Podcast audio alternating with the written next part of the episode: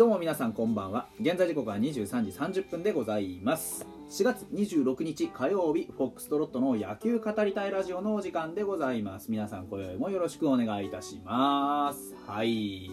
や惜しい試合だったんですよね。実際はね。えー、あのー、本日、えーと、東京ドームでですね場所を移しまして日本ハム対オリックスというところで、まあ、ちょっと惜しくもね3対2延長10回に力尽きてしまいました。我々ファイターズはね。山本由伸を打ち崩したところまでは良かった。打ち崩したまでは言い過ぎだな。あそれはさすがに言い過ぎだな。あ山本由伸を116球7回116球決して本調子じゃない山本由伸だったんですけどね。うん先発は加藤と山本由伸で始まったんですけどね。加藤君は8回101球8安打5奪三振2失点。で山本由伸の方は7回116球6安打10奪三振フォアボール12失点というところで。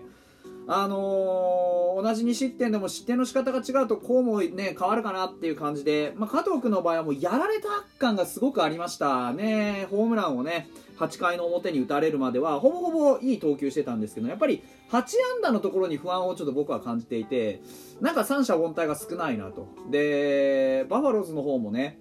えー、結構積極的に振ってきてたんでまあ、もしかしたら、まあ、まぐれあたりはちょっと失礼ですけどそういうねなんかこう当たりでボンと飛んでいってってことはあるかもしれないなっていうのは頭によぎってたんですけどね。なんかこううまく紅林に打たれてしまってね。はい。で北山君に負けがつきました。10回の表の1失点ですね。9回10回と投げたんです、えー、実際は9回の、えー、3人をピシャッと、えー、三者凡退打ち取ってからあ10回はワンアウトも取れずにというところでした。まあここが勝負の分かれ目だったっちゃ分かれ目だったんですがまあでもあのー、ねえー、聞かれてる方の中にはあねなんで北山君を10回も行かせたんだと。堀君を途中で出すんだったら堀君は頭から行けばいいじゃないかと思った方もいらっしゃると思うんですけれども。僕はそれは間違いだなというふうには思っていて。でまず一つ北山君のリベンジのマウンドであるっていうことを忘れてはいけないんですよね。で前回もなんかこうね買いまたぎしてあんまりこう良くなかったじゃないですか。でそれは北山君の学びだと思うんですよね。で学んだ結果を北山君に見せてくださいっていうマウンドだったっていうことが一つと実際に、え9回の北山君は別に悪くなかったんですね。コントロールこそ割とばらついていて高めにこうブレてましたけどえー、とまあ球速見ても9回よりも10回の方が出てたんですよ。で変化球見ても9回より10回の方が切れてたしあのストレートのコントロールだけが正直、えー、悪かったと思います。でねまああのライブをやっていたので僕はライブでもお伝えはしたんですけれどもどうしてもちょっと納得いかない配球が一つあってそれがあの今日の北山君ってずっと速球が高めに浮いていたんですよね。で速球が高めに浮いてるのはキャッチャーの宇佐美が一番よく分かっていたと思うんですよ。でどうも低めに収まらないなと。9回の表は高いながらもしっかりと強い球を投げてですね。であの変化球をしっかりと打たせて取ったわけです3つ。で三振が取れなかったんですね。だからストレートがどうしても高めに浮いててあまりこういい球になってないなっていうのは多分分かったんじゃないかと思うんですけどまあ、9回のね、えー、終わって10回の表の9番の伏見トライにフォアボールを与えたんですよね。でこれが、あのー、まあ、フルカウントまで行ってから、まあ、早めに追い込んでからの、あのー、フォアボールだったんですよね。まずここの時点で僕からするとどうしてここでストレートを突っ張ったのか。っていうところがちょっと気になるんですよね。シュートフォークシュートってなってるんですけど多分シュート回転してただけで実際にはシュート、まあ、シュート回転してただけであ違うなシュートうんとすいませんこれじゃない。うんとナックルカーブストレートストレートストレートフォークストレートって形だったんですよ。で全部高めに浮いてたんですよね。うーんだからこれが僕には信じられなくて全部高めに浮いてる、ね、特にストレートに関しては高めに浮いてるのに決め球にストレートを選んだんですよ。うん、僕はフォーク投げさせてほしかったなと思ってその前のフォークはあのふわっとちょっと抜けたんですけど、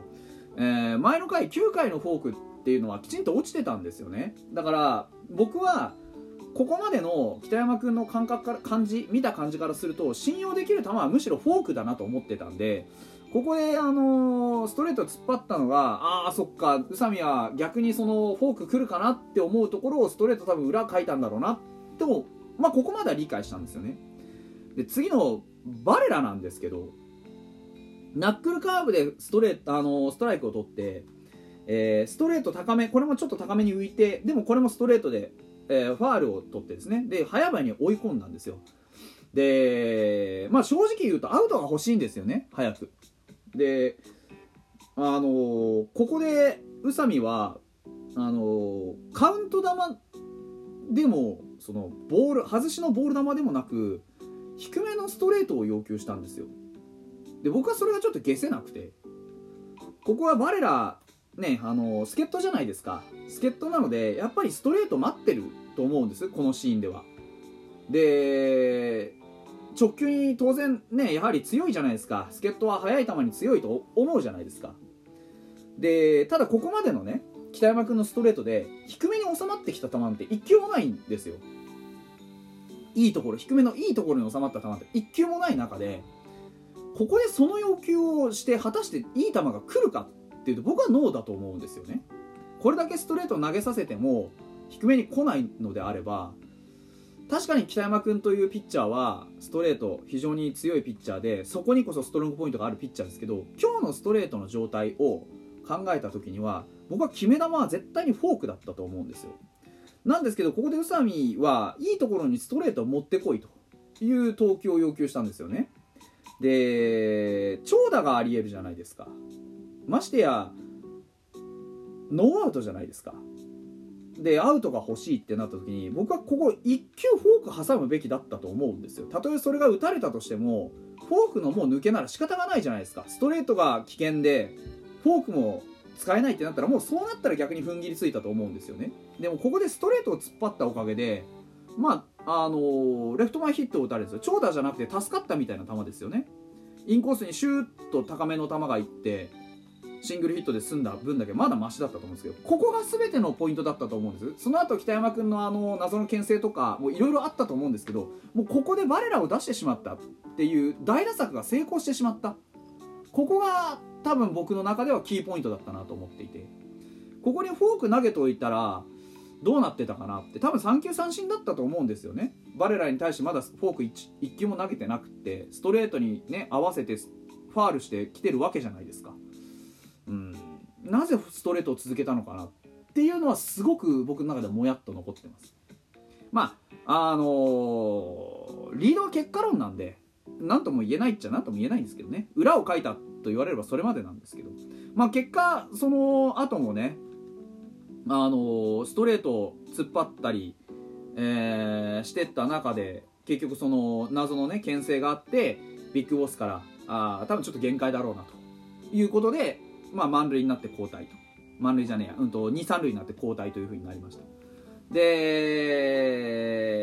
まあ、堀君がね、デッドボールを出して満塁にして、で、吉田正尚に1点、えー、タイムリーを入れられる。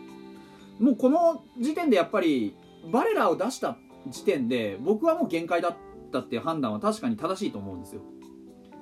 うん。だからちょっとこう悔いの残る配球したんじゃないかなと僕の中では思ってます三振が取れるはずのピッチャーが一つの三振取れないで帰ってきてるのでやっぱり僕はそこは使い方必殺のフォーク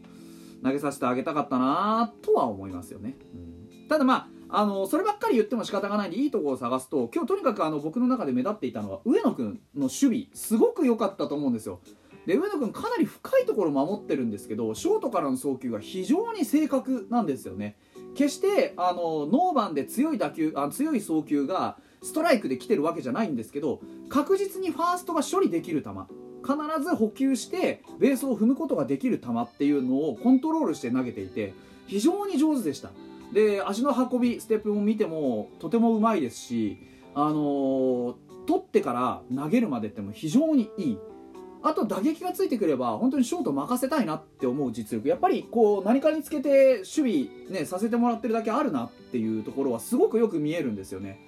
だから上野君は本当に守備上手ですしあの水野君も下にまだ控えてる中でショートのこうねまだ中島拓也だっていい働きしたじゃないですか。今日送りバントしっかり決めてね難しいボールも。